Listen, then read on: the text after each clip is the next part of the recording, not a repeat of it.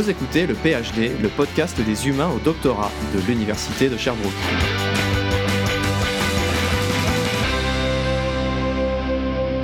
Quand on est aux études, en recherche, on se lance généralement pour un sacré moment. Deux ans minimum quand on est à la maîtrise, peut-être plus, trois ou quatre quand on est au doctorat, et peut-être encore davantage. Un projet de recherche, on vit dedans, on mange dedans, on dort dedans, pour peut-être à la sortie ne pas retrouver le monde exactement dans l'état dans lequel on l'a laissé en entrant. Notre quotidien, nos amis, nos projets, parfois peut-être nous-mêmes, changeons en cours de route. La tâche est lourde, parfois décevante, parfois frustrante. La ligne de départ nous semble presque toujours aussi loin que la ligne d'arrivée, à tel point qu'on se demande si on a pris la bonne décision et si on ferait pas tout simplement mieux de s'arrêter là. Pour parler remise en question, réorientation, doute ou arrêt des études, on en parle ce matin avec Son, étudiante au doctorat en psychoéducation. Salut. Bon matin. Comment ça va? Ça va très bien ce matin, oui, avec le beau soleil. Est-ce que tu pourrais, euh, avant de parler euh, doute un peu, plus, euh, un peu plus généralement, nous dire quel est ton parcours, d'où tu viens et qu'est-ce que tu fais ici? Oui, absolument. Ben, en fait, moi, j'ai un parcours qui a commencé il y a assez longtemps à l'Université de Sherbrooke, en 2010 ou 11. Euh, j'ai commencé un bac euh, multidisciplinaire, donc j'avais entamé des études euh, dans des certificats en langue moderne, en psychologie et en relations internationales. Mon but premier, là, c'était de... En fait, mon... c'était comme un peu mon rêve d'enfance de devenir journaliste international. Donc, hmm. je faisais des études pour éventuellement en, en baccalauréat multi pour éventuellement aller faire une maîtrise en journalisme. Puis, euh, en milieu de baccalauréat, j'ai pris une pause qui m'a fait réfléchir beaucoup sur euh, est-ce que c'est vraiment ça que je voulais. Et mes premières expériences d'emploi étaient davantage dans la relation d'aide, en intervention avec des, des clientèles plus vulnérables, comme des personnes qui ont des handicaps physiques ou des déficiences intellectuelles.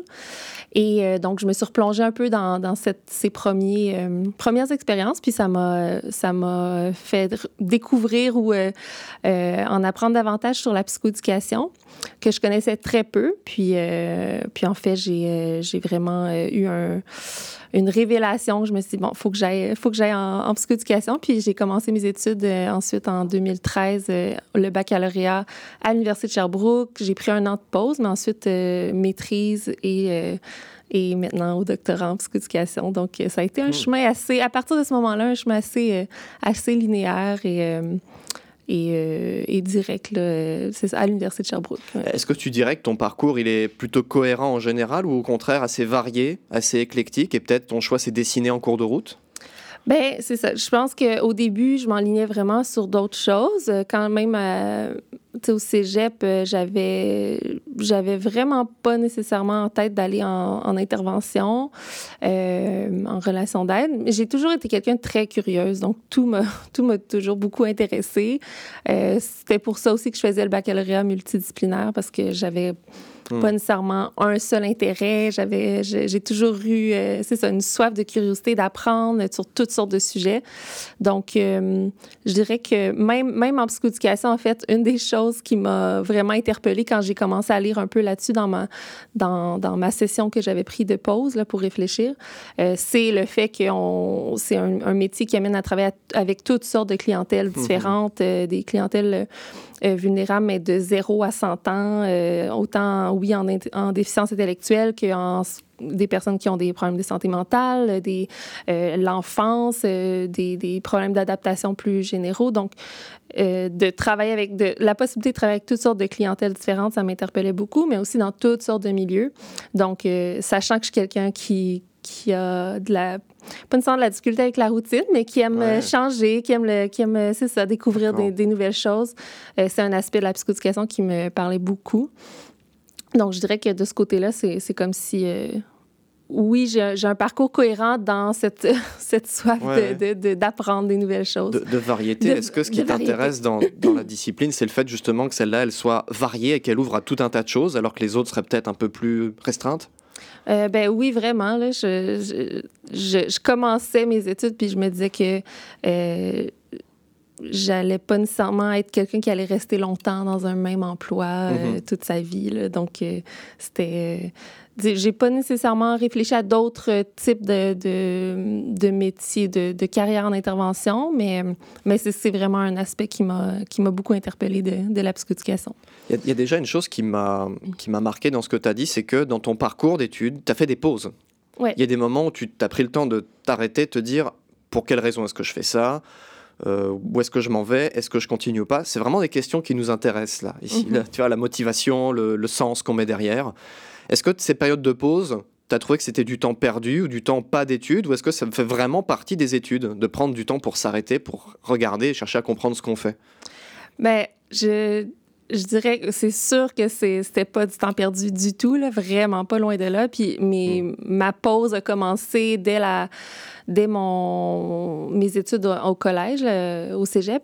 Donc, j'ai fait deux ans de cégep. Ensuite, j'ai pris euh, une, une, session de pause pour venir terminer mon cégep. Et euh, donc, il y a eu ce moment-là. Il y a eu entre mes deux baccalauréats où est-ce que j'ai pris une session aussi de, de pause, d'arrêt. Puis que finalement, jumelé à l'été, ça a toujours été des huit mois d'arrêt. Mm-hmm. Puis entre mon bac et ma maîtrise aussi.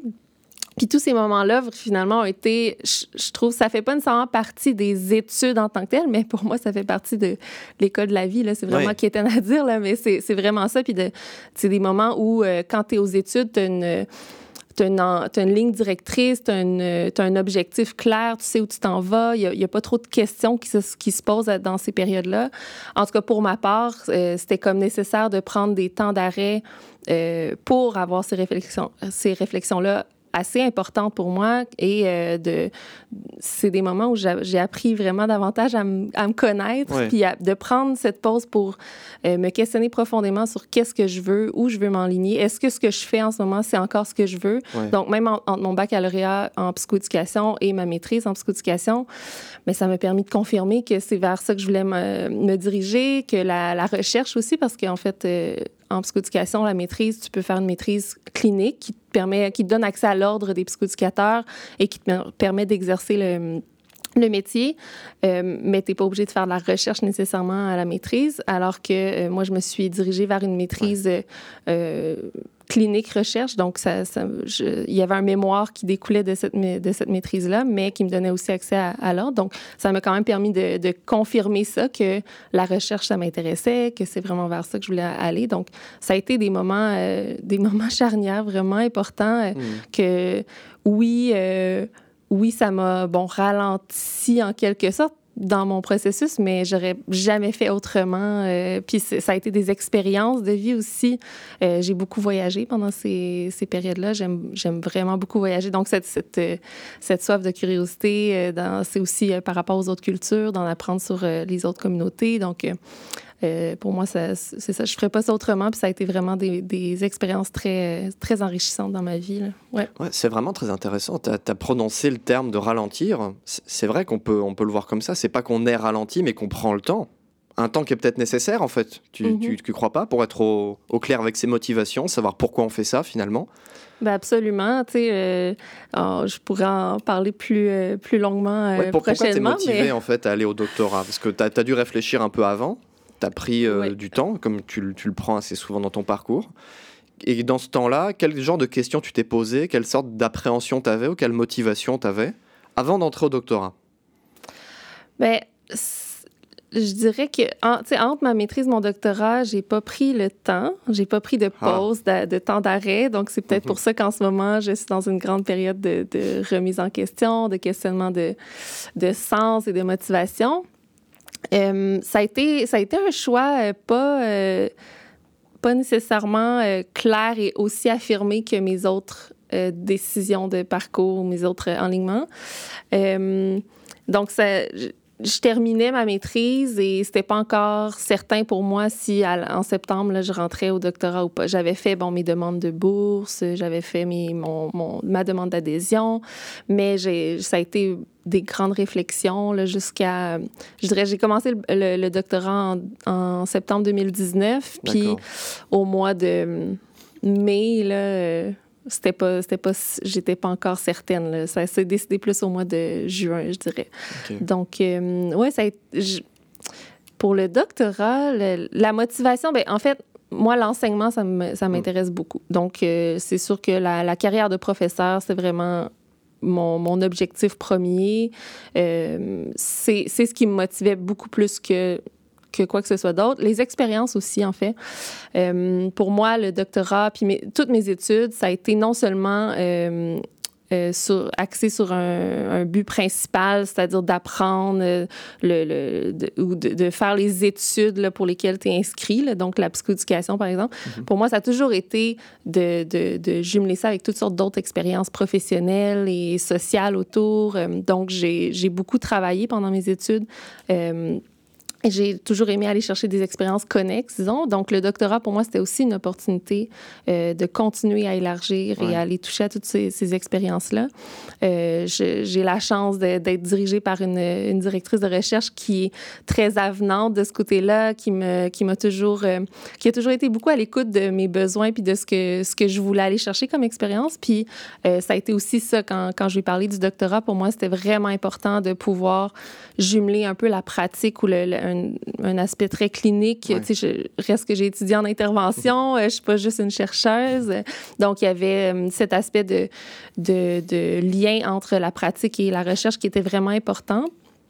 Donc, euh, quand je lui ai parlé de ça, elle m'a lancé tout de suite sur un projet, de, un projet pilote d'implantation d'un programme des, de prévention de la violence sexuelle dans les milieux universitaires. Donc, euh, de coordonner un peu qu'est-ce qui allait se produire à Sherbrooke. Euh, alors, c'est sûr que ces expériences-là, qui sont pas en lien direct avec mon projet de recherche, avec mes études doctorales, mais qui m'apportent vraiment plein d'autres expériences pertinentes et motivantes pour moi, ben c'était, ça faisait partie mm-hmm. de, de pourquoi est-ce que je voulais faire le doctorat. Je vois, j'ai toujours vu le doctorat comme un processus euh, que j'ai toujours vu le doctorat comme étant le, comme, le processus du doctorat comme étant aussi important finalement que la finalité, aussi non plus en fait. Euh, c'est ça, c'est peut-être pour ça que la période est, longue aussi, hein, ça oui. forme. Ben oui, je pense que c'est pas pour rien que les gens euh, étirent, entre guillemets, le, le, le, parcours doctoral. C'est parce qu'il y a toutes sortes d'opportunités de, d'opportunités qui se présentent. Puis hum. les gens, je pense que c'est bien, c'est important de saisir ces opportunités-là parce que si on fait le doctorat seulement pour le papier au bout, je pense hmm. que c'est là que c'est dur de trouver de la motivation, de trouver du sens à ce qu'on fait. Il faut trouver un sens un peu plus intrinsèquement quoi, dans le processus lui-même. Oui.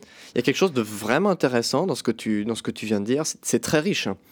Euh, souvent, j'ai entendu des gens, des collègues, parler de doctorat en disant c'est super, ça va me permettre d'être enfin spécifique et de me concentrer sur un petit truc et d'avoir un domaine restreint ta motivation a l'air d'être à l'opposé de ça, dire mais c'est génial, je vais pouvoir élargir, étendre, explorer, euh, faire des expériences connexes, etc. Est-ce que tu as l'impression que c'est quand même une, démarche de spécialisation, mais en même temps, cette spécialisation, ça permet d'étendre et de s'ouvrir à plein de choses et discuter avec plein de monde? C'est un peu les deux? C'est plus l'un que l'autre? Qu'est-ce qui te motive davantage là-dedans? Ben, je pense que tu as bien cerné que ce qui me motive peut-être davantage, moi, c'est l'élargissement des hein. connaissances et de, des expériences et des liens et des relations.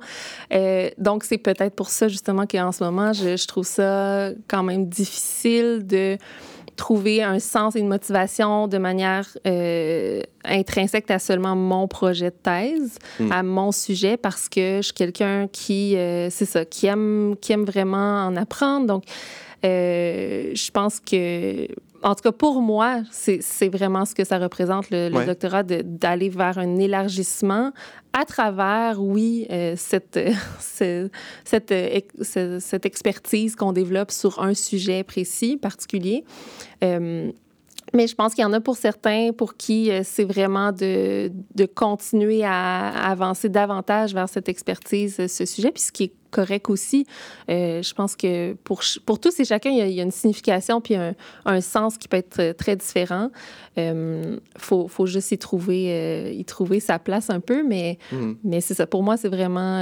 c'était pour moi, ça pouvait pas être seulement le, mon projet de recherche à moi qui, qui constitue mon doctorat, vraiment pas. Et, d'ailleurs, très bonne transition, ton projet de recherche, là, si on ouvre une petite parenthèse, sur quoi tu te spécialises? Ton expertise ou ton sujet de thèse, c'est quoi?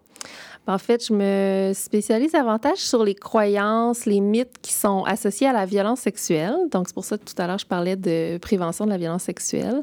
Euh, c'est sur, ce, sur ce sujet que j'ai aussi travaillé euh, dans le cadre de mon mémoire.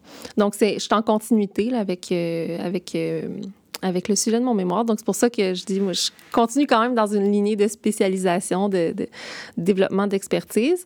Et en fait, euh, dans le cadre de mon mémoire, de, mon, de ma thèse, c'est-à-dire que ce sur quoi je m'intéresse, c'est de voir comment est-ce que d'adhérer à ces croyances, parce que c'est des croyances qu'on dit qui sont euh, souvent fausses, stéréotypées et mm-hmm. qui vont avoir des impacts sur, euh, sur la violence sexuelle en général en société. Donc, ça amène les gens à banaliser davantage la violence sexuelle, à responsabiliser davantage les, euh, les victimes de violences sexuelles et à déresponsabiliser les individus qui les commettent. Mm. Donc, c'est des fausses croyances, par exemple, de croire que euh, des, des, femmes qui portent des jupes courtes sont en partie responsables de mm-hmm. ce qui leur est arrivé.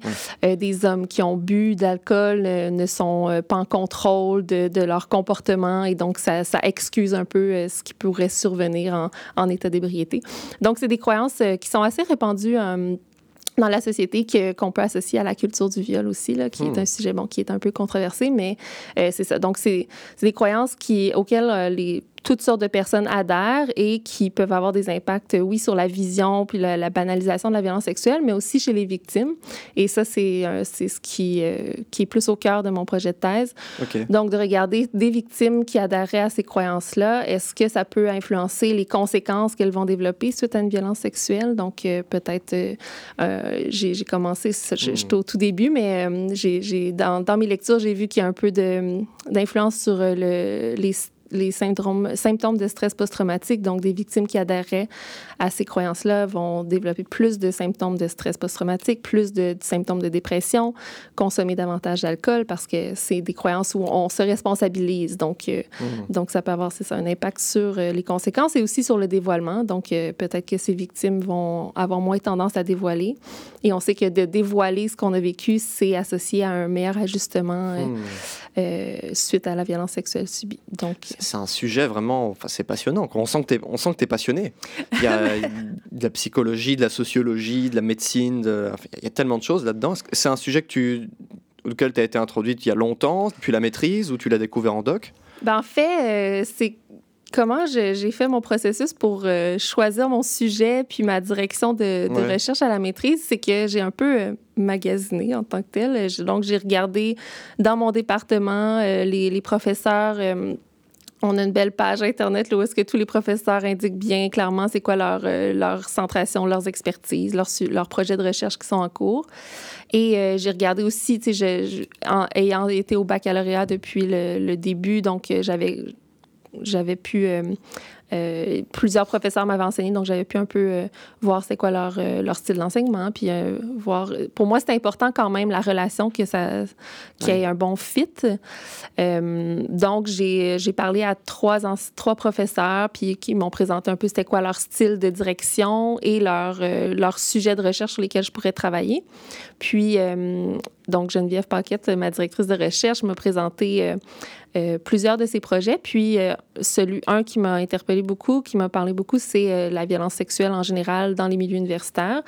Donc, j'ai comme feuilleté un peu qu'est-ce qu'il y avait, puis les, données. Euh, donc, moi, c'est pas, j'ai pas fait ma propre collecte de données. Je suis partie de, j'ai fait des analyses de données secondaires et quand j'ai vu les croyances, c'est ça, mon, mon, côté, euh, mon, mon côté très sociologique, d'essayer de comprendre un peu toutes les, les, les, les mœurs sociales, les dynamiques sociales, ça, ça, m'intéresse beaucoup. Donc, de, de, voir les croyances, de parler de croyances et mythes. Euh, dans, auquel on peut adhérer, ben ça m'a ça m'a interpellée. Donc j'ai choisi ce sujet-là de, de, cette manière de cette manière-là en fait. Et tu l'as travaillé un petit peu ce sujet-là donc déjà à la maîtrise et tu as peut-être voulu poursuivre au doctorat, mais tu m'as dit que tu n'as pas pris cette, cette période de réflexion que tu as entre la maîtrise et le doctorat. Est-ce que peut-être tu as été pris dans un, un peu d'inertie en te disant bah j'ai fini la maîtrise, la suite logique c'est le doctorat? Est-ce que tu as l'impression que tu as été euh, rapidement, en fait, euh, tu t'es engagé au niveau supérieur, comme ça, sans, suffisamment de réflexion, tu dirais? Oui, ben, pourtant, j'y ai réfléchi beaucoup, mais en effet, il y avait un aspect de euh, peut-être pas d'inertie, mais de, hmm. de continuité, euh, de continuité logique, cohérente. Ça, avait du sens, ça, faisait du hmm. sens. Euh, j'étais tellement bien soutenue. Ben, je suis tellement bien soutenue. J'avais, bon, j'avais obtenu les, j'ai obtenu les, des bourses, des bourses gouvernementales. Donc, c'est sûr que ça, ça aide. Il y a cet aspect-là financier qui est plus un souci. ensuite, ben, c'est ça, d'avoir de voir toutes ces opportunités d'expérience qui se pouvaient se présenter à moi. Euh, c'était comme, je pense que c'était un choix éclairé, réfléchi, mais euh, avec une, un, des, un des aspects qui pesait dans la balance, c'était vraiment la suite logique, une, une, continuité finalement de ce que je faisais. Ouais. ouais. Tu as commencé donc, en, tu m'as dit en septembre 2019. Ce qui est intéressant, c'est que quand tu m'as contacté, ça devait être en janvier ou en février de cette année, tu étais venu pour nous parler de ta recherche, ton doctorat en psychoéducation, et il y a quelques semaines, tu m'as dit, maintenant, en fait, je me pose des questions, je ne sais pas exactement si je vais continuer le doctorat, je réfléchis à peut-être abandonner ou pas. Et en fait, je pense que c'est intéressant justement que tu viennes quand même et que tu nous parles de, de ce moment-là. C'est-à-dire que là, est-ce que tu es en train un peu de te poser des questions et de changer d'avis? Est-ce qu'il y a des difficultés à te positionner, à trouver encore du sens là-dedans? Qu'est-ce qui se passe là depuis quelques semaines ou quelques mois? ben, en fait, je pense que, tu sais, avant, avant que hum, même que je te contacte la première fois, il y avait ces questionnements-là, ces réflexions-là, mais davantage sur, euh, tu sais, je disais qu'une des raisons pourquoi j'ai commencé le doctorat, c'est que j'aimerais être professeur. Donc, c'était, euh, il y avait un aboutissement ou une, mm-hmm. un objectif assez clair, alors que, bon, dans le temps des fêtes, j'avais déjà commencé à me re-questionner sur est-ce que réellement c'est, c'est encore une carrière qui, me, qui m'interpelle, qui m'intéresse. Donc, ces questionnements-là étaient déjà là. J'en avais déjà parlé un peu avec mon équipe de direction. Euh, mais euh, c'est comme si ces questionnements-là se sont vraiment euh, amplifiés plus ça allait. faut dire aussi que, bon, cette, cet automne, je me suis séparée. Ça a été, mm-hmm. bon, c'est d'une longue relation. Ça a été un gros point de repère qui s'est défait. Donc, puis j'avais comme mis euh, en septembre, ben, à l'automne, une pause un peu sur mon projet de thèse. Euh, alors, c'est comme si ça, ça l'a amené toutes ces, ces réflexions-là. Tu sais, quand il y, a, une sphère de vie qui devient, qui tombe un peu en déséquilibre, une grosse sphère de vie qui, qui finalement était un peu ma, ma stabilité, mon, mon, pilier pour mes autres sphères de vie, ben c'est sûr que ça amène un déséquilibre sur euh, d'autres choses. Puis je pense que euh, j'avais pas envie de me questionner sur ça. J'avais pas envie que ça devienne une réflexion aussi profonde.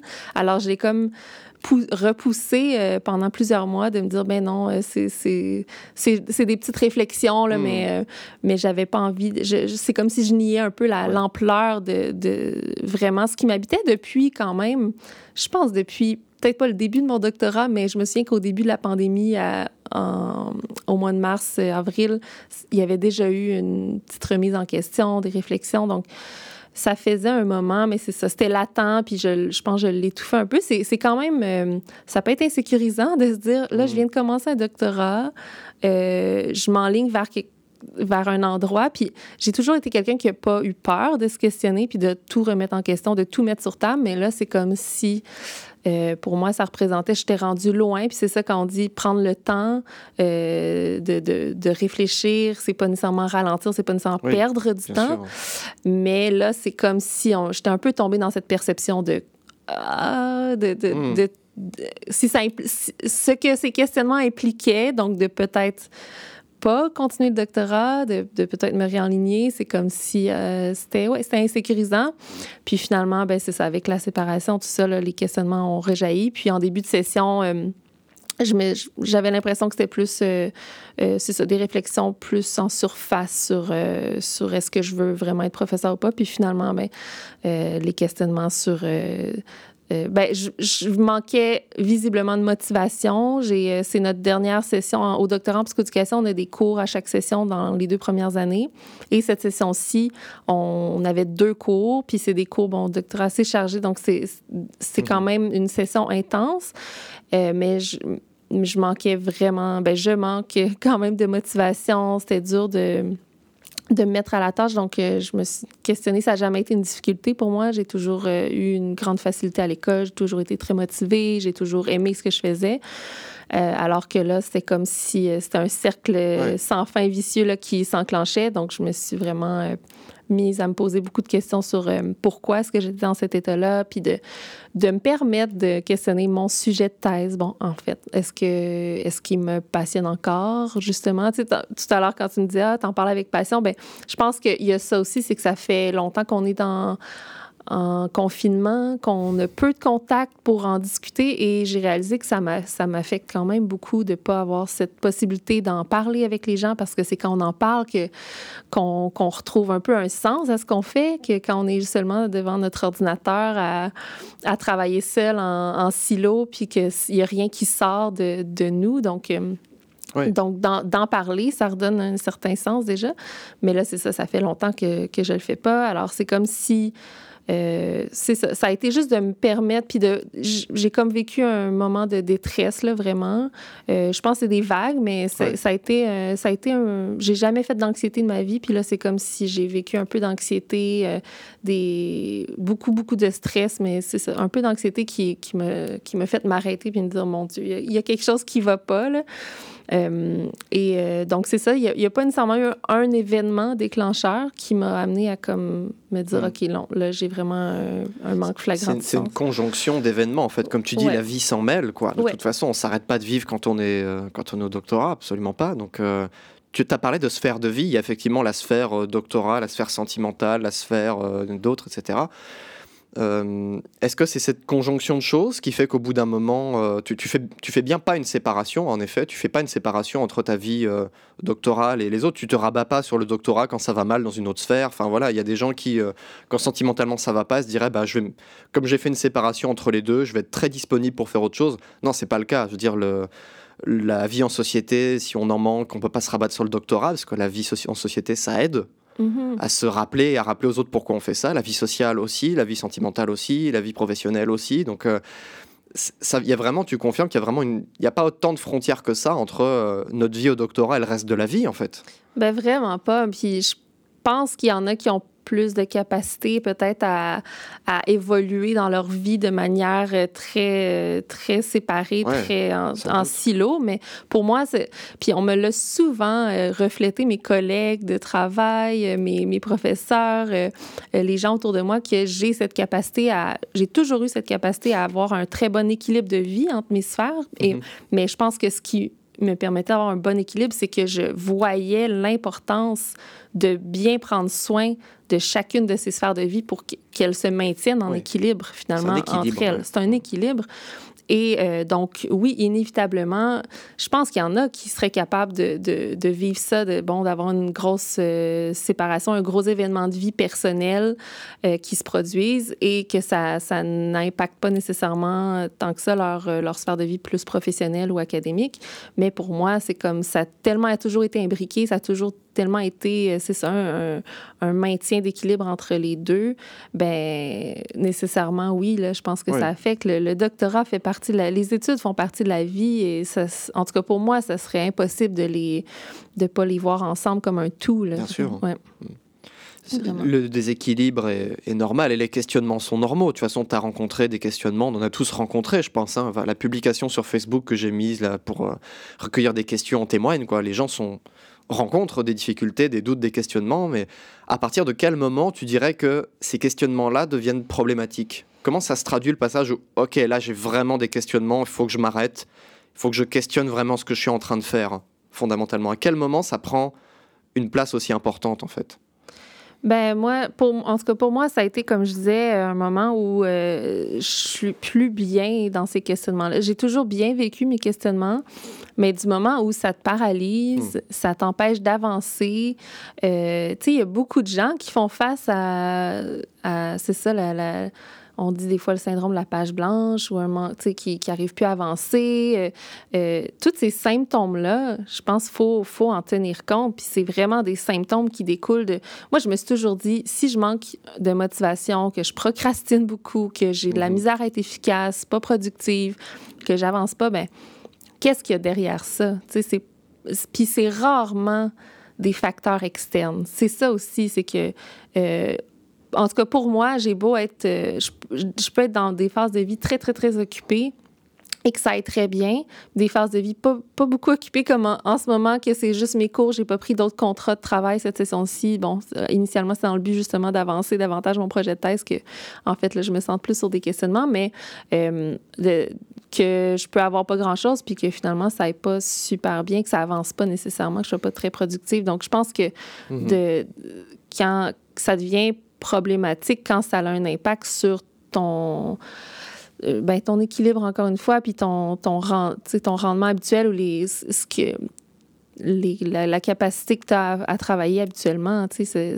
On le voit dans, ça, dans comment, comme, comment on arrive à travailler, puis euh, euh, la motivation. Donc, je me, il y a toujours des choses sous-jacentes, j'ai l'impression. Puis c'est là, que, là que ça peut devenir problématique de, ouais, de paralyser, d'empêcher de, d'avancer, puis euh, de, de, finir par tourner en rond finalement. Quand ces questionnements-là te font pas avancer, progresser, amener ailleurs, euh, comprendre des nouvelles choses sur toi, de, trouver des nouveaux moyens de travail. Donc, il y a des, pour moi, il y a des réflexions qui peuvent être productives ou euh, efficaces, disons, des, des, des réflexions contre-productives ou, en fait qui sont pas actives. Hmm.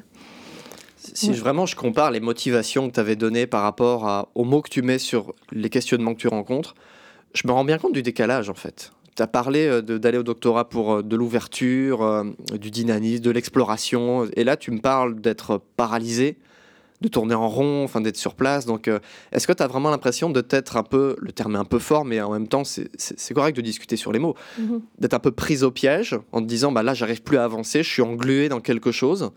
Euh, je suis poursuivi par mes études plutôt que moi qui poursuis mes études.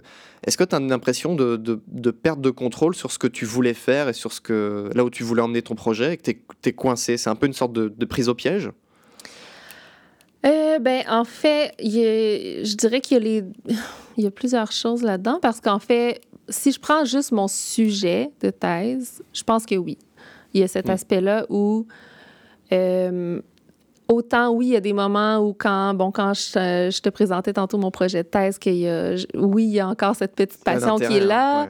Et il y a deux semaines, ça m'a vraiment fait un grand bien, mais en séminaire, j'ai présenté euh, mon plan de problématique. Ça m'a. Puis ça, ça, suscite, mon sujet suscite toujours beaucoup de débats, de discussions, mhm. parce que c'est actuel, ça nous concerne. Nous, on est touchés par cette, euh, cette problématique-là, ce phénomène-là de culture du viol. Euh, donc, d'en parler, là, ça, ça ramène quelque chose, mais euh, il y a vraiment, dans mes, dans mes questionnements, là, parce qu'ils sont nombreux, ben, c'est pas seulement un questionnement, ben, un des aspects, c'est mon sujet de thèse. Est-ce qu'il me passionne encore? Mm-hmm. Est-ce que c'est encore ça que je veux faire? Puis oui, je me sentais jusqu'à tout récemment, parce qu'il y, a, y a eu quand même de l'évolution. Puis c'est pour ça qu'en ce moment, je trouve que j'ai des réflexions qui sont plus productives, plus actives, parce que j'arrive, et moins paralysantes, justement, parce que j'arrive à trouver, puis à cibler, à comprendre qu'est-ce qui, qu'est-ce qui est derrière ça, puis à peut-être trouver des solutions éventuellement. Mais au début, ce qui m'a amené une détresse ou une, une panique, c'est de me dire, ben Là, j'ai choisi ça. Ça fait déjà deux ans, un an et demi que je suis. Tu sais, puis c'est pas si long, là, si on le prend de manière relative, mm. là. C'est pas si long, un an et demi, ben pour dire euh, est-ce que je reste sur un sujet que j'aime pas ou qui, qui me passionne plus pour encore des années? Euh, alors que, tu sais, c'est ça. Est-ce que je traîne ça finalement? Mais, mais quand même, c'était pas nécessairement une possibilité dans ma tête de changer de sujet, puis là, de me dire, mais il m'intéresse plus. Je suis tannée de, de, de travailler sur le même sujet depuis trois ans et demi parce que c'était le même sujet depuis le début de la maîtrise. Euh, donc, puis, puis justement, tu, tu l'as bien dit, j'aime apprendre, j'aime m'ouvrir. Donc, mhm. puis quand je, je, me projetais dans une, une programmation de recherche. On parle souvent de, de, déjà un mhm. peu réfléchir à notre future programmation de recherche. Ben, pour moi, c'était quasiment anxiogène de me dire je vais travailler sur le même sujet toute ma vie. Pendant 10 ans. Pendant 10 ans, pendant 15 ans. Enfermé pendant 10 ans. Oui, c'est mm. ça. Donc, euh, ça devenait lourd. Là. Puis donc, oui, ça, c'était comme un peu... Euh, c'est comme si je me sentais un peu prise dans ce sujet-là. Euh, mais bon, je, peux. Euh, j'ai envie d'en parler tout de suite parce que je trouve ça super important que si des questionnements comme ça arrivent, d'en parler, d'en parler ouvertement, de ne pas avoir peur de l'adresser parce que c'est en l'adressant que, de un, ça désamorce, juste de le nommer hmm. des fois, parce que j'en avais parlé à des amis, j'ai un ami qui est au doctorat aussi, avec lui, euh, euh, j'ai toujours parlé ouvertement de ces questionnements-là, mais d'en parler avec des collègues qui sont pas nécessairement proches et que parfois, tu, réalises, j'en ai parlé avec une collègue, j'ai réalisé que je suis pas la seule à me questionner sur ce, mon sujet de thèse, puis que c'est pas, c'est correct, c'est pas mal, c'est mm. pas mauvais en soi, puis c'est, ça serait pas non plus incohérent de s'être questionné profondément sur je, je, suis plus sûre là, si ça fait du sens pour moi, si je suis encore passionnée, mais de continuer sur ce sujet-là parce qu'on peut retrouver, tu sais, comme moi, depuis deux, trois semaines, on dirait que je retrouve une certaine flamme. Mm-hmm. Donc, euh, de, puis c'est ça, je pense vraiment que ça peut désamorcer de juste en parler, en parler avec son équipe de direction et de, de réaliser que c'est possible de changer de sujet. Tu sais, tout est possible, en fait de trouver d'autres alternatives, de trouver des moyens de le, de, de, le, de le ramener à, à, une certaine passion, parce que si on le choisit, ce sujet-là, à la base, c'est qu'il y a quelque chose qui nous allumait. Donc, de, de, voir est-ce que ces choses-là qui nous allumaient n'existent vraiment plus, sont éteintes? Si oui, bon, ben changeons de sujet, puis mm-hmm. ça, ça va être beaucoup plus bénéfique et pertinent euh, pour, euh, pour la personne qui poursuit ses études. Puis euh, ça, ça va, c'est sûr que ça va servir davantage à la société. Quelqu'un qui est passionné par son sujet, ça, ça, ça ouvre sur, euh, sur le, le, désir de vouloir divulguer, faire, mm. trans, faire le transfert des connaissances. puis, ben, c'est ça. En tout cas, je pense que vraiment, c'est, c'est important de, de plonger dans ces questionnements-là. Puis juste de le faire, ça va, ça va évoluer vers quelque chose de mieux. Là. Les questionnements évidemment, sont de plusieurs ordres. Hein. Bon, on discutera peut-être après de, de, futur, d'argent, de projets professionnels, mais si on reste vraiment sur ce dont tu parles là, qui est la motivation et le sens qu'on a dans notre sujet de recherche, est-ce que la, dimension sociale, justement, du doctorat, des études en général, puis de la vie, quand même, en général, est-ce que la clé n'est pas un peu là-dedans, d'avoir à parler aux autres, comme tu dis, de présenter notre sujet de recherche euh, de, de, soumettre un peu au regard des autres pour que les autres nous fassent prendre compte d'à quel point notre sujet est important et intéressant quand nous-mêmes on n'arrive plus forcément à le voir.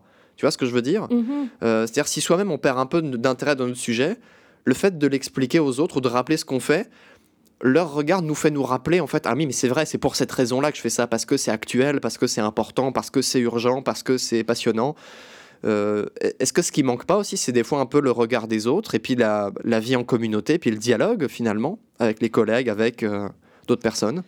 Oui, vraiment. Ben, en fait, il y, y, a beaucoup d'opportunités. Depuis le, début de ma maîtrise, j'ai eu plusieurs opportunités de transfert de connaissances dans le cadre de colloques, congrès mais c'est pas la même chose pour moi de présenter, bon, soit une affiche ou une communication orale euh, à des grandes salles ou à plein de gens qui passent et qu'il n'y a pas nécessairement un dialogue. Je pense que c'est ça, ce que je réalise là, dernièrement par, pour en avoir parlé à, des collègues euh, dans mon séminaire puis que ça m'a redonné une certaine flamme, c'est que justement, dans toutes sortes de contextes, on peut euh, transmettre nos connaissances, on peut, euh, on peut présenter nos connaissances, mais ça sera jamais, ça n'aura jamais le même impact, je pense, que de, de faire, d'avoir ce dialogue-là d'échange avec des gens où on peut avoir euh, une rétroaction, où est-ce qu'on a leur, opinion, où est-ce qu'il y a des débats qui peuvent être soulevés.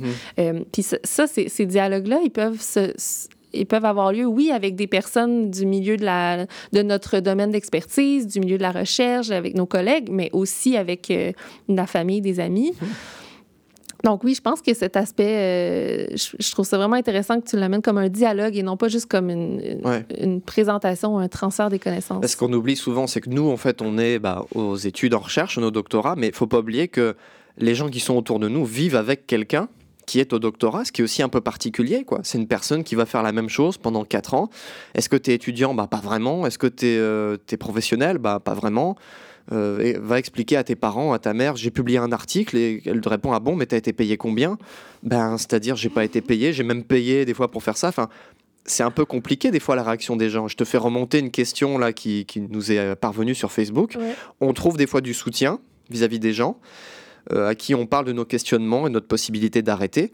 Mais est-ce que tu trouves que l'abandon de thèse, on peut réfléchir même sur le terme d'abandon, est-ce que c'est vraiment un abandon Est-ce que tu penses que l'abandon, c'est quelque chose de tabou ou de stigmatisé? Est-ce que c'est un synonyme d'être incapable de poursuivre?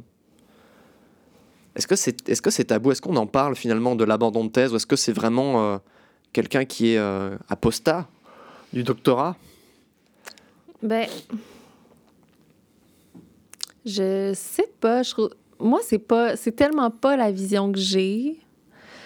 Euh, mais oui, tu sais, c'est sûr que d'arrêter des études, je pense que. C'est mal vu.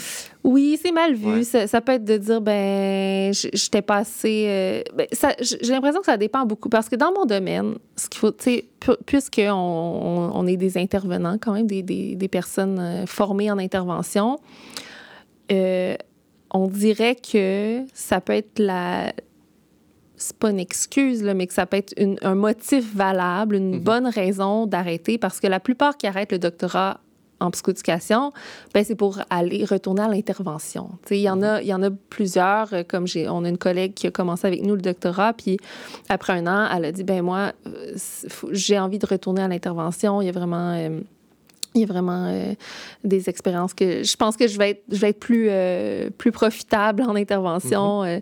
Mhm je, en tout cas, je, vais pouvoir euh, donner davantage en, intervention.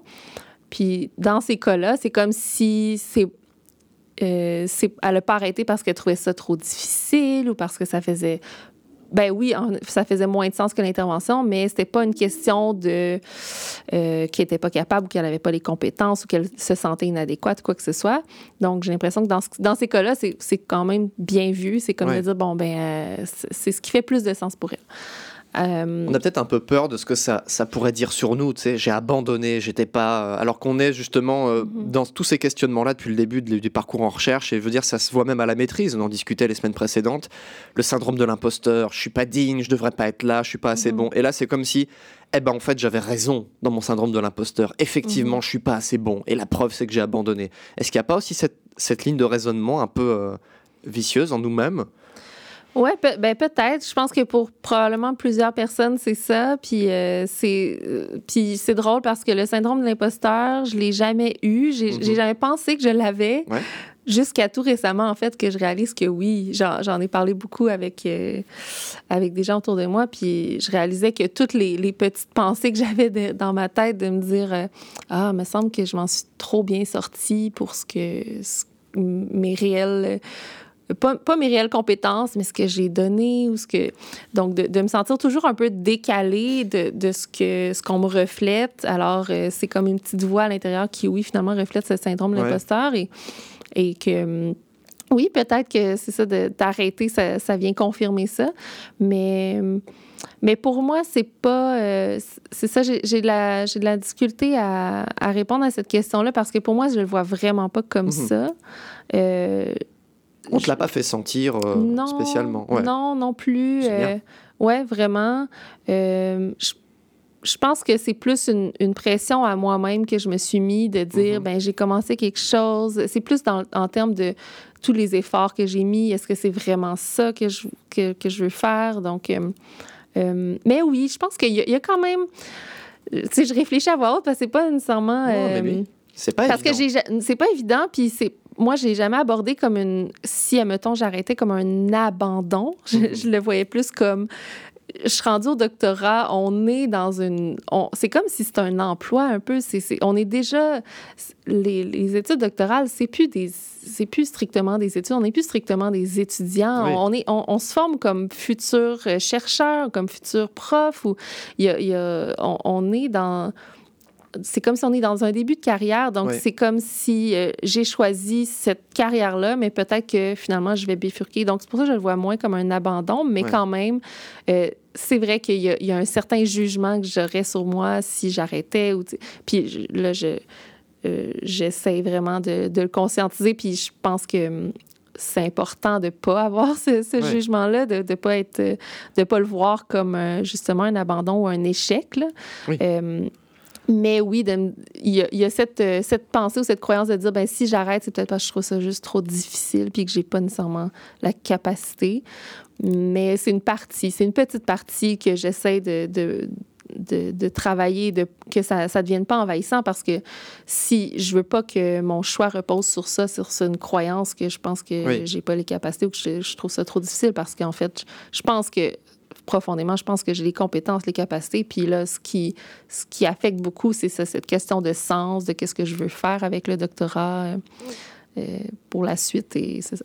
C'est vrai, non mais c'est vraiment très intéressant et très important ce que tu dis, je pense. C'est que on a cette idée sans doute un peu fausse que euh, finir ce qu'on a commencé, c'est bien. et que s'arrêter en cours de route, c'est mal. Mais je propose qu'on dise dès maintenant qu'il y a des très bonnes raisons d'arrêter un parcours de recherche, de la même manière qu'il y a des mauvaises raisons de continuer. Euh, si on est pris par un escalade d'engagement, qu'on sait absolument pas quoi faire d'autre et qu'on continue uniquement parce qu'il y a des gens qui comptent sur nous, mais que nous, ça euh, ça nous plaît plus. avoir changé d'avis sur son sujet, c'est une bonne raison d'arrêter. Avoir trouvé une, autre, euh, une autre formation ou changer de parcours, ou même arrêter les études, c'est une bonne raison d'arrêter. parce que ça va pas dans une autre sphère de notre vie et qu'on a envie de se concentrer dessus, c'est une bonne raison d'arrêter. Il y a beaucoup de bonnes raisons d'arrêter, ben finalement. Absolument. Puis je dirais que euh, c'est ça, autant qu'il y a des bonnes raisons d'arrêter, il y a des mauvaises raisons de continuer. Puis est-ce que vraiment, tu sais, je continuerai un. Quelqu'un continuera un doctorat dans, dans, la misère, dans une détresse, dans, euh, je veux dire, notre, notre santé mentale, puis notre, notre notre équilibre de vie est tellement important. Euh, moi, d'avoir vu des gens qui, qui, ont arrêté le doctorat et qui sont soulagés, ben mon Dieu. Moi aussi, c'est dingue. Hein? Parle. C'est vraiment étonnant. Et d'ailleurs, j'ai rencontré dans, pendant mon doctorat quelques abandons, quelques collègues, pas forcément en histoire, mais qui ont abandonné. Leur point commun, c'est que c'était trois personnes. Ces trois personnes-là, sur ces quatre dernières années, aucune, j'ai vu le truc venir. C'était vraiment d'une semaine à l'autre. Elles n'en ont pas parlé, en tout cas, elles m'en ont pas parlé. Elles ont arrêté totalement le sujet, le doctorat, arrêter l'université. Et toutes ces personnes-là aussi, euh, six mois après, étaient super contentes et super soulagées. Et toutes ces personnes-là, c'est très bizarre, mais entre doctorants, on en parlait comme si elles étaient décédées. C'est vraiment curieux. Ah ouais. C'était, euh, oh, mais il a arrêté, il est plus parmi nous actuellement, mais oh, mais il est dans un, c'est mieux pour lui. Après tout, ça allait pas. Il est dans un monde meilleur. Mais il n'est pas mort, quoi. Il est juste arrêté, elle a juste arrêté le doctorat, il a juste arrêté le doctorat, c'est pas grave, tant mieux pour lui. C'est, je, ne sais pas si on a ce genre de réflexion là dans, d'autres sphères de la vie ou dans d'autres. Est-ce que quelqu'un qui quitte un emploi va dire oh c'est, il était pas bien, c'est pas grave, il est plus parmi nous, mais tu sais, mais mhm. c'est avec un ton plein de compassion, mais ces gens mhm. réclament pas de la compassion, ils ont pas l'impression d'avoir euh, échoué quelque chose d'important. On dit bah non, j'ai essayé ça ça n'a pas marché comme je voulais ou j'ai changé d'avis, très bien, mhm. je fais autre chose, je suis content dans mon autre chose. Puis si je veux reprendre un doctorat plus tard, je le reprendrai plus tard. Mhm. Mais euh, ouais, c'est spécial. ça a l'air tellement grave comme ça. Oui, c'est ça. Il y a Je trouve en effet que ça, c'est quelque chose de, de très. Euh, euh, pas dangereux, mais c'est ce qui maintient le tabou de, de mhm. rendre, d'avoir cette perception de gravité. Puis c'est vrai que même pour des personnes comme la, celle que j'ai en tête qui a arrêté pour retourner en intervention, pas, pas ma collègue, mais une autre qui euh, aujourd'hui est soulage, se sent soulagée puis qu'elle se, se, sent vraiment plus sur son X mhm. d'être en retournant à l'intervention, ben il y a quand même eu tout, pendant plusieurs mois un certain tabou autour du fait qu'elle avait arrêté on, le suit au compte-goutte, c'est pas tout le monde qui le sait en même temps. Puis je comprends aussi qu'il y a un désir de préserver. On sait pas la personne à quel point est-ce qu'elle a envie que tout le monde le sache ou les, raisons, les motifs. Donc, je comprends euh, soit les directions de, recherche ou les collègues de de laisser la personne elle-même en parler, mais c'est comme si c'est ça, ça maintient cette, cette impression que c'est grave, qu'il y a quelque chose de très gros qui s'est produit. Catastrophe, quoi. Oui, alors que quelqu'un qui aurait arrêté de travailler pour aller aux études, faire un doctorat, ben on voit pas ça de la même façon. C'est comme, wow, on l'éloge. Donc, c'est ça, c'est comme s'il y a tellement une éloge faite à être au doctorat, à faire des études doctorales, à, que qui accorde une, une, trop, une valeur beaucoup plus grande que ce que ça devrait être. En fait, c'est un choix. Le doctorat, c'est un parcours de vie. C'est, une, un, un choix de vie comme un autre, puis qui n'est pas nécessairement plus valable. Puis je pense que euh, de un, le, le, le, fait d'arrêter, c'est quelque chose d'un peu tabou, donc on devrait parler avec davantage de banalisation, que mm-hmm. c'est un choix, puis de parler de pourquoi, au même titre que quelqu'un aurait changé d'emploi. Il, y a des, il y a toutes sortes de raisons, puis il n'y a pas, de, il y a pas de, de bonnes ou de mauvaises raisons de manière euh, absolue. C'est des raisons qui appartiennent à chacun.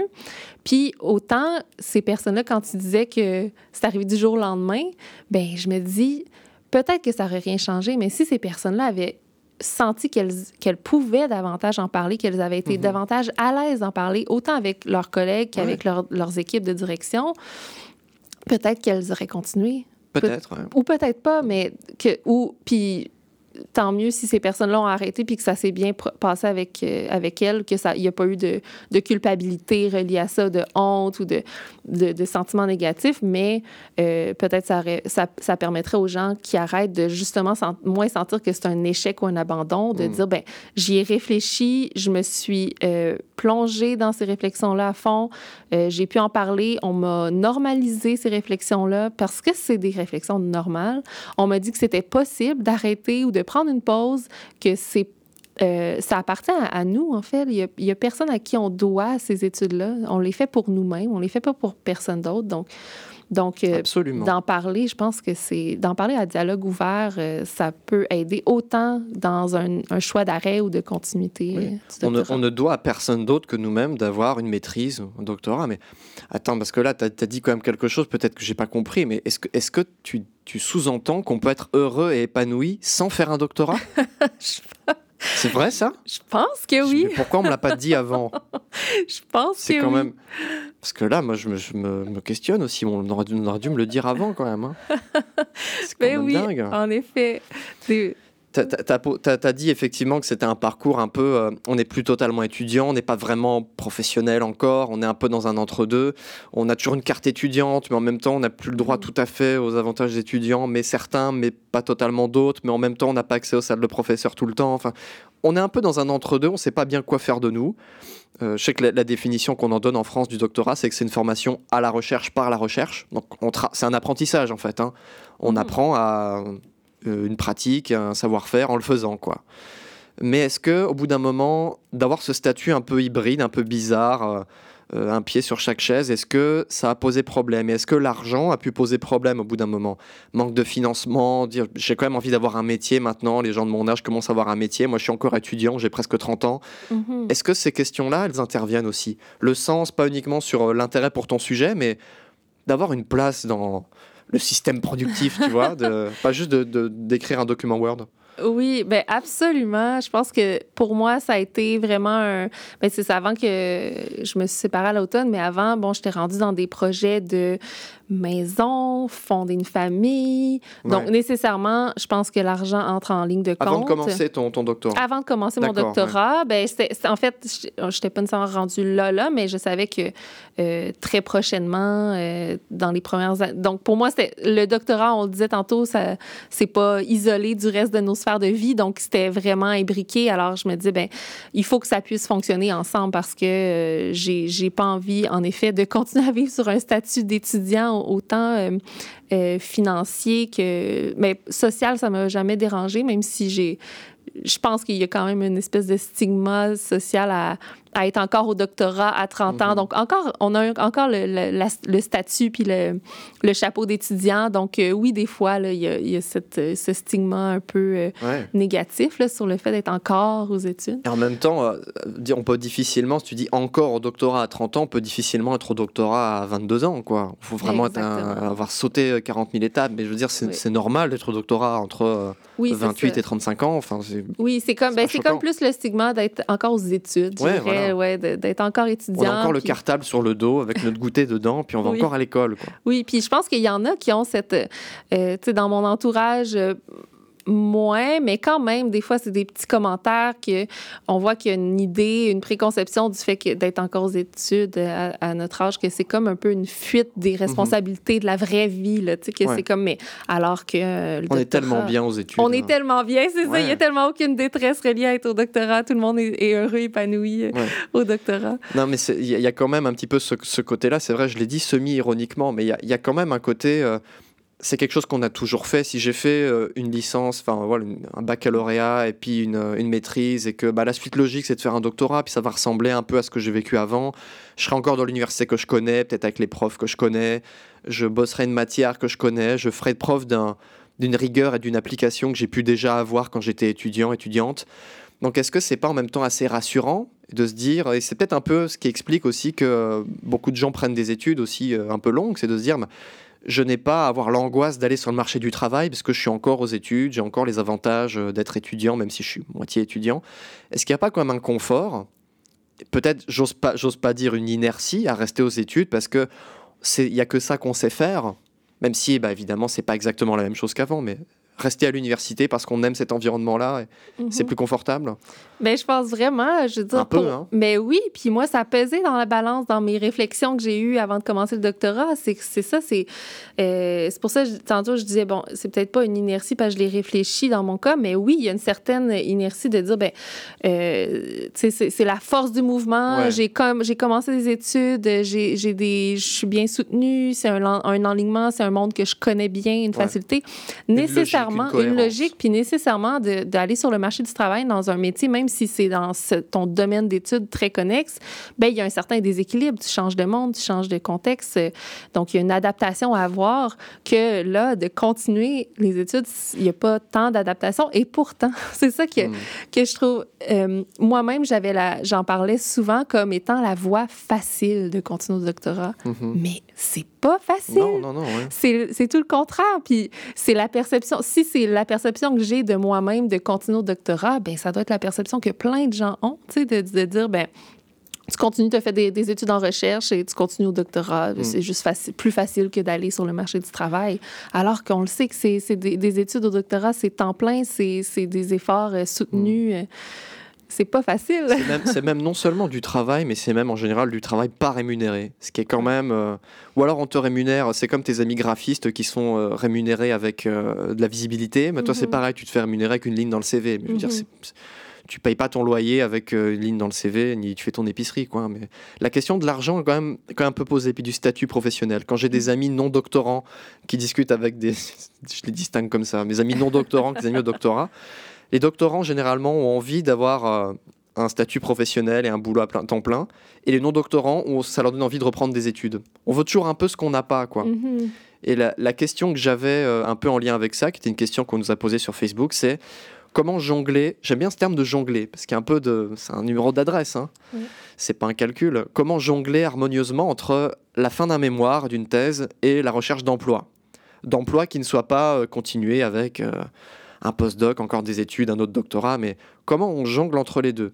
Est-ce que c'est quelque chose que tu fais ou pas? Bah, Toi, je sais pas si tu es vraiment dans la fin d'un doctorat ou pas, Non. si c'est une pause à plus ou moins longue échéance, mais comment est-ce qu'on jongle entre l'un et l'autre? À quel moment on se dit euh, je me concentre uniquement sur mon, mon diplôme jusqu'à la fin, mon Mhm. mémoire jusqu'à la fin? Est-ce qu'on jongle entre les deux? Ben, je pense que oui, je pense que c'est un, un jeu de jonglerie, disons, qui, Mhm. qui peut être constant, euh, puis surtout quand on est dans des périodes de réflexion. Moi, euh, je vais, je vais être très honnête, je veux dire, depuis janvier, j'ai, regardé des opportunités d'emploi, j'ai, même fait une entrevue euh, très, très impromptue, très impulsive euh, pour un- une charge de cours euh, d'enseignement au cégep, euh, dans un cégep. Donc, euh, euh, puis là, je regarde, ben, dans, dans, cette, dans ces réflexions-là de peut-être, ou ces, ces, ces options de peut-être prendre une pause, euh, je regarde, euh, je regarde des, des offres d'emploi en intervention. Donc, j'ai l'impression que ça, ça fait toujours partie un peu de... euh, d'un aspect avec lequel on doit qu'on doit inclure dans nos réflexions, dans notre parcours, euh, surtout plus on approche de la fin. Ouais. Euh, Puis c'est pas toujours évident de savoir euh, comme vers quoi on regarde. Puis je pense que, en tout cas, pour, pour ma part, je, je peux vraiment parler plus de mon expérience à moi, comment je le vis, parce que c'est ça, c'est c'est des choses que je trouve qu'on parle pas beaucoup, là, mais parce que je pourrais même pas dire est-ce que mes collègues réfléchissent à ça, tu sais, à, à qu'est-ce qui se passe euh, après, ou même est-ce qu'en ce moment, Ouais. euh, est-ce qu'en ce moment ils réfléchissent à, à peut-être, euh, c'est ça, des opportunités d'emploi autres?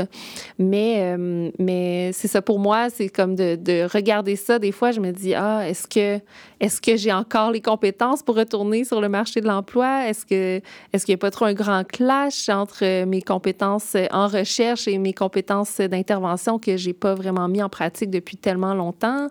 Euh, donc oui, c'est vraiment un, euh, un aspect avec lequel jongler qui n'est pas évident euh, de se questionner. Qu'est-ce avec un surtout rendu avec un doctorat ou des études qui sont pas nécessairement euh, cliniques, mais qu'est-ce Mhm. que je fais avec ça, vers où ça va me mener?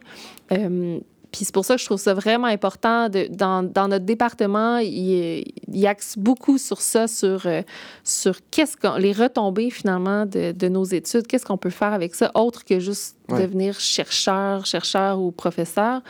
Euh, donc, les, les, petites, on a eu quelques petites conférences sur des parcours de, de doctorants, qu'est-ce qu'ils ont, qu'est-ce qu'ils ont fait avec ça après. Euh, on a un cours, nous, après notre, quand on a déposé notre projet de thèse, un cours qui s'appelle gestion de projet, donc qui, qui nous permet de, de d'élargir un peu toutes les opportunités d'emploi, les possibilités d'emploi avec euh, le doctorat. Puis je trouve que c'est vraiment, mm-hmm. euh, je pense, un gros plus. Là, puis tous les, les, les, étudiants qui l'ont suivi ce cours-là ont vraiment énormément apprécié. Ouais. Ouais. C'est quelque chose dont on nous parle pas mal en fait dans nos, dans nos écoles doctorales. Pensez à l'après, pensez au, mm-hmm. au, recrutement, pensez au marché du travail. Euh, on, on me sort beaucoup le terme d'employabilité. Réfléchissez, ouais. travaillez à votre employabilité. Ce qui est vrai, je veux dire, d'un côté, oui, il faut évidemment euh, pas faire des études juste pour la beauté du geste. Hein. De toute façon, je pense plus qu'on en est à là, vu ce qu'elle nous coûte en temps, en argent, en anxiété, en machin. Enfin, mm-hmm. on les fait plus pour la beauté du geste. Mais d'un autre côté, moi, ce que je réponds tout le temps, c'est euh, j'ai pas fait un doctorat en histoire, en co-tutelle, parce que je suis certain que ça allait me trouver une place sur le marché du travail. sinon, j'aurais fait euh, n'importe quoi d'autre. Quoi. J'aurais fait du marketing, j'aurais fait. Enfin, il y, y, a des secteurs qui recrutent, mais si tu veux, j'essaie de me dire, si j'étais un employeur, je voudrais pas juste employer quelqu'un parce qu'il a choisi cette filière-là, parce qu'il est sûr d'être embauché. Euh, mm -hmm. pas, pas, nécessairement. Tu vois ce que je veux dire? C'est-à-dire qu'au bout d'un moment, si je vais dans une filière qui me plaît beaucoup, peut-être qu'elle va me plaire tellement que je vais travailler beaucoup et m'y investir et puis que je vais me démarquer dans cette filière-là. C'est aussi une manière de, trouver de l'employabilité, hein, je suppose, mm -hmm. un terme qui est toujours un peu bizarre, je trouve, mais c'est ça, quoi. Je ne fais pas uniquement dans une solution parce qu'elle est facile pour le, le plaisir d'avoir à faire quelque chose de facile et d'être certain d'avoir un travail en bout de compte, quoi. Et euh, tu as dit, effectivement, ça peut être difficile d'avoir de l'emploi avec un doctorat, mais est-ce que tu penses euh, que le doctorat, pas forcément en psychoéducation, mais le doctorat, c'est quelque chose qui est utile et qui a une valeur particulière sur le marché de l'emploi. Mais je pense vraiment. Puis, tu sais, c'est quand, en termes d'employabilité ou de euh, que c'est peut-être plus difficile, moi, je crois pas à ça. Je pense que vraiment, ça nous apporte, euh, mm -hmm. ça nous apporte des outils énormes. Puis, je veux dire, on se développe on se développe en tant qu'humain là, au doctorat. On développe pas juste des compétences en recherche, on développe toutes sortes de compétences à travers les, la panoplie d'opportunités, d'expériences. Fait que je pense vraiment que euh, je pense que dans tous les domaines, euh, c'est un, une plus-value, -hmm. euh, au même titre que toutes sortes de formations, pas juste d'autres formations que le doctorat t'amène un autre type de, de plus-value ou d'outils. Donc, je pense, non, je pense, euh, je je pense qu'à tort, puis de plus en plus, on voit le doctorat comme étant, euh, comme étant non seulement, c'est ça, le papier, mais la, tout le bagage de connaissances, de compétences, d'expériences mm -hmm. qui viennent avec. En tout cas, puis j'espère que ça va, ça va continuer à, à aller vers, vers ça, les perceptions. Donc, euh, ouais, je pense pas que c'est un. Ouais, ouais c'est que c'est un peu, un peu facultatif, ou en tout cas que c'est pas rentable, quoi. Moi, j'ai souvent mmh. vu les gens parler en termes de, de rentabilité. Il y a sans doute un peu un calcul de rentabilité dans les études, mais de parler uniquement en termes de mais est-ce que c'est rentable? Dire mais on n'achète pas des actions en même temps hein. puis même, mmh. même les actions c'est pas toujours rentable bah, des fois le cours change enfin voilà et un diplôme, c'est pareil, on peut changer d'avis, notre action peut perdre de la valeur. Quoi. Mmh. Puis ce qui est très prisé sur une année X, euh, cinq ans plus tard, ça ne le sera plus en termes de diplôme. Mais c'est comme tout, quoi il y, y, a des calculs, tout n'est pas forcément réductible à une histoire de calcul sur le long terme. Et je vais, te faire, je vais me faire embaucher dans 5 ans, euh, monter de grade dans 6, et puis être titularisé dans 7, euh, etc. Ouais. Et pour ça, il me faut tel diplôme. C'est pas nécessairement comme ça qu'on voit les études.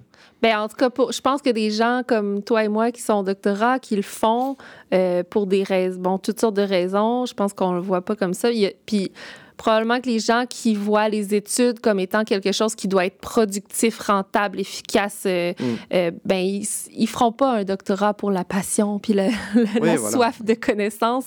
Euh, parce qu'en effet, c'est sûr que si tu as cette, cette vision-là de la vie, ben tu vas voir ça un peu comme une perte de temps si tu sais pas qu'est-ce que tu fais au bout, qu'est-ce que ça va te donner euh, comme, comme opportunité précise au bout. Donc, mais moi, je vois, je vois ça vraiment c'est ça tellement comme une expérience de vie, oui, tu sais, oui. puis... il faut pas que la passion soit non plus une excuse pour la précarité, quoi. Non, Parce qu'on a aussi facile de dire Oh non, non, mais vas-y, tu fais ça par passion, je vais pas te, te payer quoi que ce soit. Bon. Oui, non, en effet. Là, je pense qu'il y a de. C'est pour ça que pour moi, c'était super important d'avoir des bourses, d'avoir un certain soutien mmh. financier euh, pour le faire. Je l'aurais pas fait sinon. Puis c'est un choix personnel. Puis je, je, juge aucunement les gens qui décideraient de le faire. Pour moi, c'est comme pour de, de, continuer les études dans la précarité financière. Ben c'est tout à leur honneur. Là, je me dis, ben c'est un choix pas facile à faire, Ben là, oui. de dire je vais continuer, j'ai- pas de bourse, j'ai pas de soutien financier, euh, je vais, va falloir que je joigne les deux bouts, que je travaille fort en même temps en parallèle à mes études.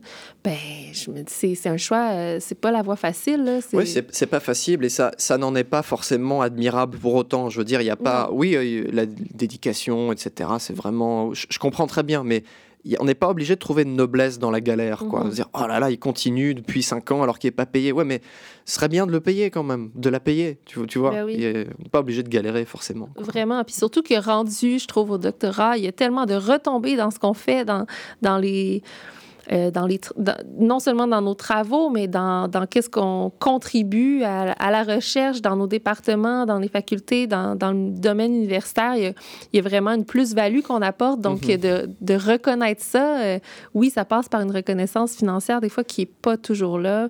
Euh, dans notre département, on a la chance d'avoir des, des professeurs puis un soutien qui est très grand, donc de, qui, nous aide, qui nous aide énormément à aller chercher des- ces soutiens financiers-là, puis qui trouvent ça important de, de nous payer pour, euh, pour tout ce qu'on fait. Oui. Mais je sais que c'est pas le cas dans tous les départements, c'est pas le cas sûr. pour tous les étudiants, puis c'est dommage parce que c'est vraiment, euh, en effet, ça, ça devrait pas être, euh, ça devrait pas être ni valorisé ni, ni euh, souhaité ou toléré euh, ou aller de soi que des étudiants travaillent, euh, travaillent euh, bénévolement, là, Ouais, c'est ça, absolument. Vraiment pas. Euh, Puisqu'on en est à parler, tu as prononcé plusieurs fois ce mot de plus-value, de- d'apport en fait. Est-ce que, mettons, sur le plan professionnel, tu pourrais nous dire un apport important que tu as donné, le doctorat, les études en doctorat? Si tu veux dire à un employeur, voilà, faut recruter un docteur, une docteure, pour telle raison. Euh, ben, en tout cas, pour ma part, je trouve que cet aspect de devoir euh, justement jongler avec plusieurs, euh, de, de s'organiser, d'organiser, euh, c'est c'est le doctorat, le, le monde universitaire, la recherche, c'est d'avoir plusieurs tiroirs d'ouverts en même temps, de devoir jongler avec plusieurs tiroirs. Puis là, je parle même pas de- des tiroirs de sphère de vie euh, personnelle ou euh, Mhm. sociale, ou, mais juste dans, dans, dans ce- cette sphère de vie professionnelle, académique, ça, ça demande une gestion de plusieurs aspects en même temps, de- donc une très grande organisation Mhm. euh, autonome. Euh, il y a beaucoup d'aspects autodidactes. Donc, je pense que euh, c'est des gens qui sont, qui sont beaucoup plus autonomes. On n'a pas le choix euh, d'avancer euh, souvent seul, donc d'avancer par nous-mêmes. Alors, euh, pour des employeurs, je pense que d'avoir quelqu'un qui a réussi à passer à travers un doctorat, euh, je veux dire, euh, oui, on a une équipe de direction, oui, on a du soutien, mais il y a beaucoup de périodes où tu avances seul. Puis, Ouais. d'être capable de mener à terme des projets d'envergure comme ça, d'être capable d'avoir non seulement fourni l'effort, puis la, la- les- les- le- la- la production, puis l'efficacité, tout ça, mais d'avoir été capable de, de, de s'organiser seul, d'avancer seul en- de manière autonome, je pense que c'est une compétence qui peut être euh, réutilisée dans plein, plein, plein de milieux de travail, qui, en- qui, qui, doit enlever un poids à plusieurs employeurs, de dire, bon, ben, ce- Ouais. cet employé-là, je peux lui faire confiance de mener à terme un gros projet seul, tu sais. On est capable de traverser la tempête finalement. Ouais. Je- La question suivante que j'allais te poser, c'est et sur le plan humain, qu'est-ce que ça apporte? Mais on pourrait donner la même réponse en fait. Ça Oui, permet de traverser oui. des périodes euh, ingrates Ouais. et puis de s'en sortir. Ouais. Oui, oui, de, de. Il y a des grands moments d'épreuves, des grandes épreuves à travers un doctorat. C'est, c'est pas linéaire, le doctorat non plus. Euh, Ouais. Au même titre que des études, ça peut être linéaire ou pas, mais le doctorat, euh, il y a toutes sortes de cycles, toutes sortes de phases. Puis euh, c'est ça, d'avoir été capable de passer à travers des examens synthèse. On parle, des, des examens doctoraux, on parle souvent de, de cette étape comme étant une, une étape assez charnière et qui amène, qui génère un grand stress, mais d'être capable de passer à travers ça, c'est une grosse tempête. Donc oui, même en, termes de... euh, c'est le genre d'épreuve que nécessairement ça a un impact, une influence dans ta vie personnelle quand tu Mhm. passes à travers ces, ces étapes-là de doctorat. Donc, donc euh, je pense que oui, même au plan personnel, c'est le genre de compétences ou de- d'aptitudes utile. qui ouais. sont vraiment utiles qu'on Mm. peut, euh, qu'on peut se revaloriser ailleurs, là, dans, dans des sphères plus personnelles de vie. Ouais. On a dépassé à peu près la, marque des 1 heure, 1 heure 5. Je commence à m'acheminer vers la fin tout doucement. J'ai encore quelques petites questions que j'aime bien poser euh, traditionnellement. Si on peut dire que 5 podcasts, ça forme une tradition, mais bon, pourquoi pas. si tu devais te donner un conseil à la toi d'il y a un an ou deux, avant de commencer ton, parcours de doc, Qu'est-ce que tu te donnerais comme conseil ou comme recommandation ou comme mise en garde pour faire des choses un peu différemment? Bien, je pense que c'est parce que ça m'habite tellement en ce moment. Euh, en tout cas, à la sonne qui commence le doctorat, parce que peut-être celle qui, avant de commencer, elle l'aurait vraiment pas écouté parce qu'elle se dit, bon, je me suis vraiment questionnée sur est-ce que je le fais ou pas. Je, je l'ai choisi consciemment, mais je dirais à la sonne, plonge dans tes questionnements, n'aie pas peur, ose en parler, ose, ose adresser tous les aspects, tous les côtés de tes questionnements. Tu vas juste en sortir plus rapidement. Mhm. Parce que c'est comme si j'ai traîné tellement longtemps ces questionnements-là, de je les ai un peu étouffés. Donc, je pense que, ouais, oser, oser plonger dans ces questionnements-là, dans, dans ces remises en question, dans, euh, qui peuvent parfois être déstabilisants, mais puis d'en parler. Ouais. ouais. Faut pas mettre la poussière sous le tapis finalement. on n'y gagne rien. Quoi. Exactement.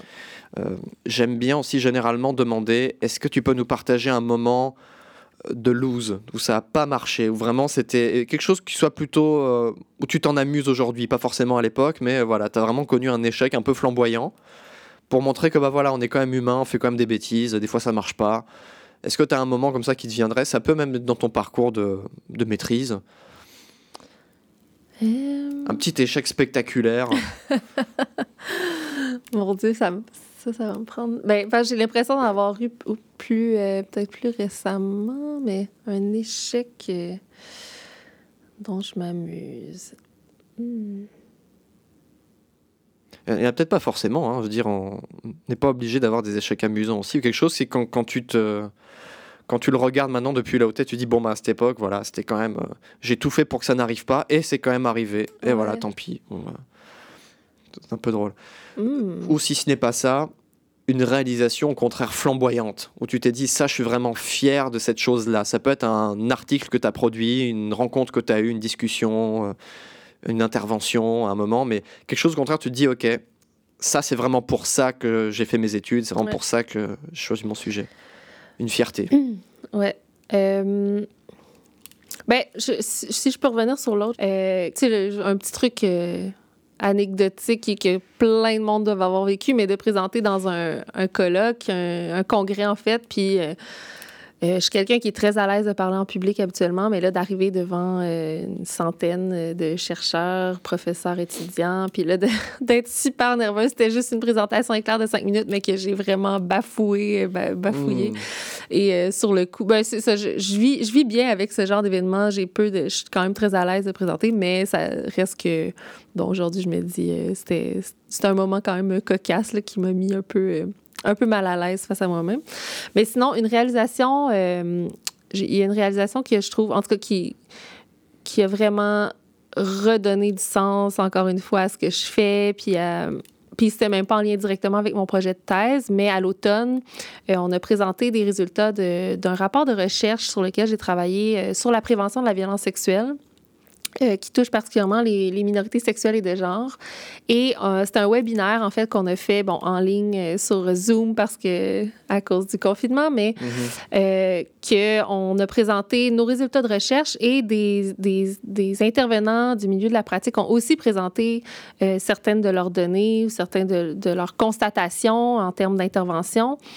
Euh, puis ça a été ensuite une discussion avec, euh, bon, assez, assez courte, mais quand même de, d'allier la pratique et euh, la recherche, l'intervention et la recherche, ce qui est vraiment ce pourquoi je, je, mm. je, je, fais mes études, ou en tout cas, ce qui est vraiment un aspect super important de, pour moi de, de continuer en recherche. Euh, ben ça, ça m'a vraiment...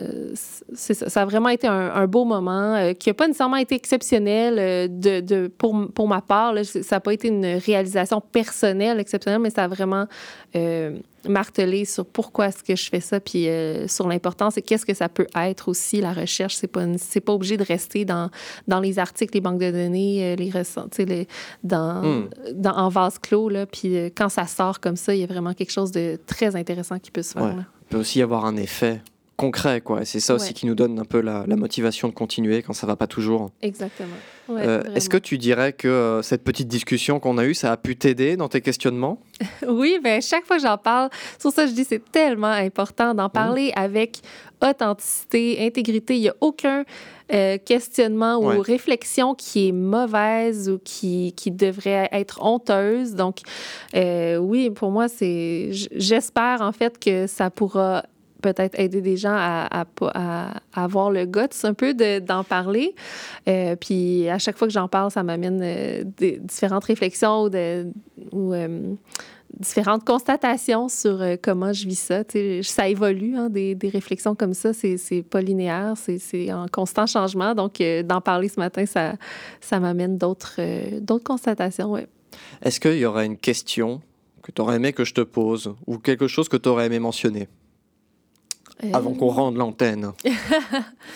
Euh, non, je pense pas. Je pense qu'on a fait le tour. Ben, tu sais, si, euh, c'est ça. J'ai vraiment envie de. Euh, en tout cas, pour moi, ça m'a tellement habité cette, cette culpabilité de se questionner ou d'avoir de, de, ces réflexions.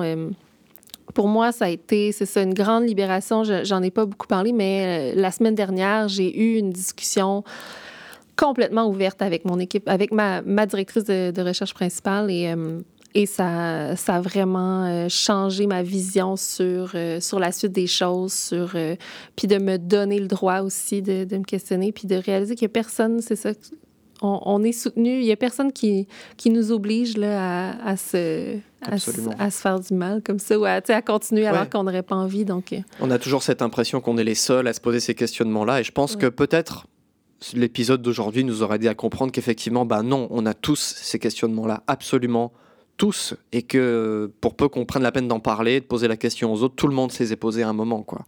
Et il n'y a pas de honte à avoir, il n'y a pas à se taper dessus, il n'y a pas, voilà. Mm. Je, pense que c'est bien d'avoir euh, lancé cet appel aux gens à parler, quoi, d'y discuter entre vous, ça peut être bien aussi. Quoi. Ouais, vraiment. Je pense que c'est euh, encore une fois plutôt un beau mot de la fin. On arrive bien, on est quand même assez doué pour les mots de la fin. Je te remercie d'avoir voulu euh, passer ce temps avec moi ce matin pour discuter. Merci à toi de m'avoir invité, ça fait vraiment plaisir. Et à tous, je dis eh ben, au revoir, passez une bonne journée et à la prochaine fois.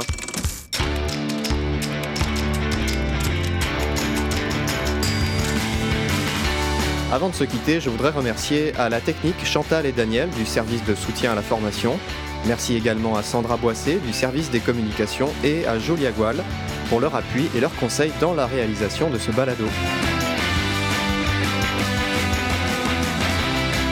C'était le PhD, le podcast des humains au doctorat de l'Université de Sherbrooke.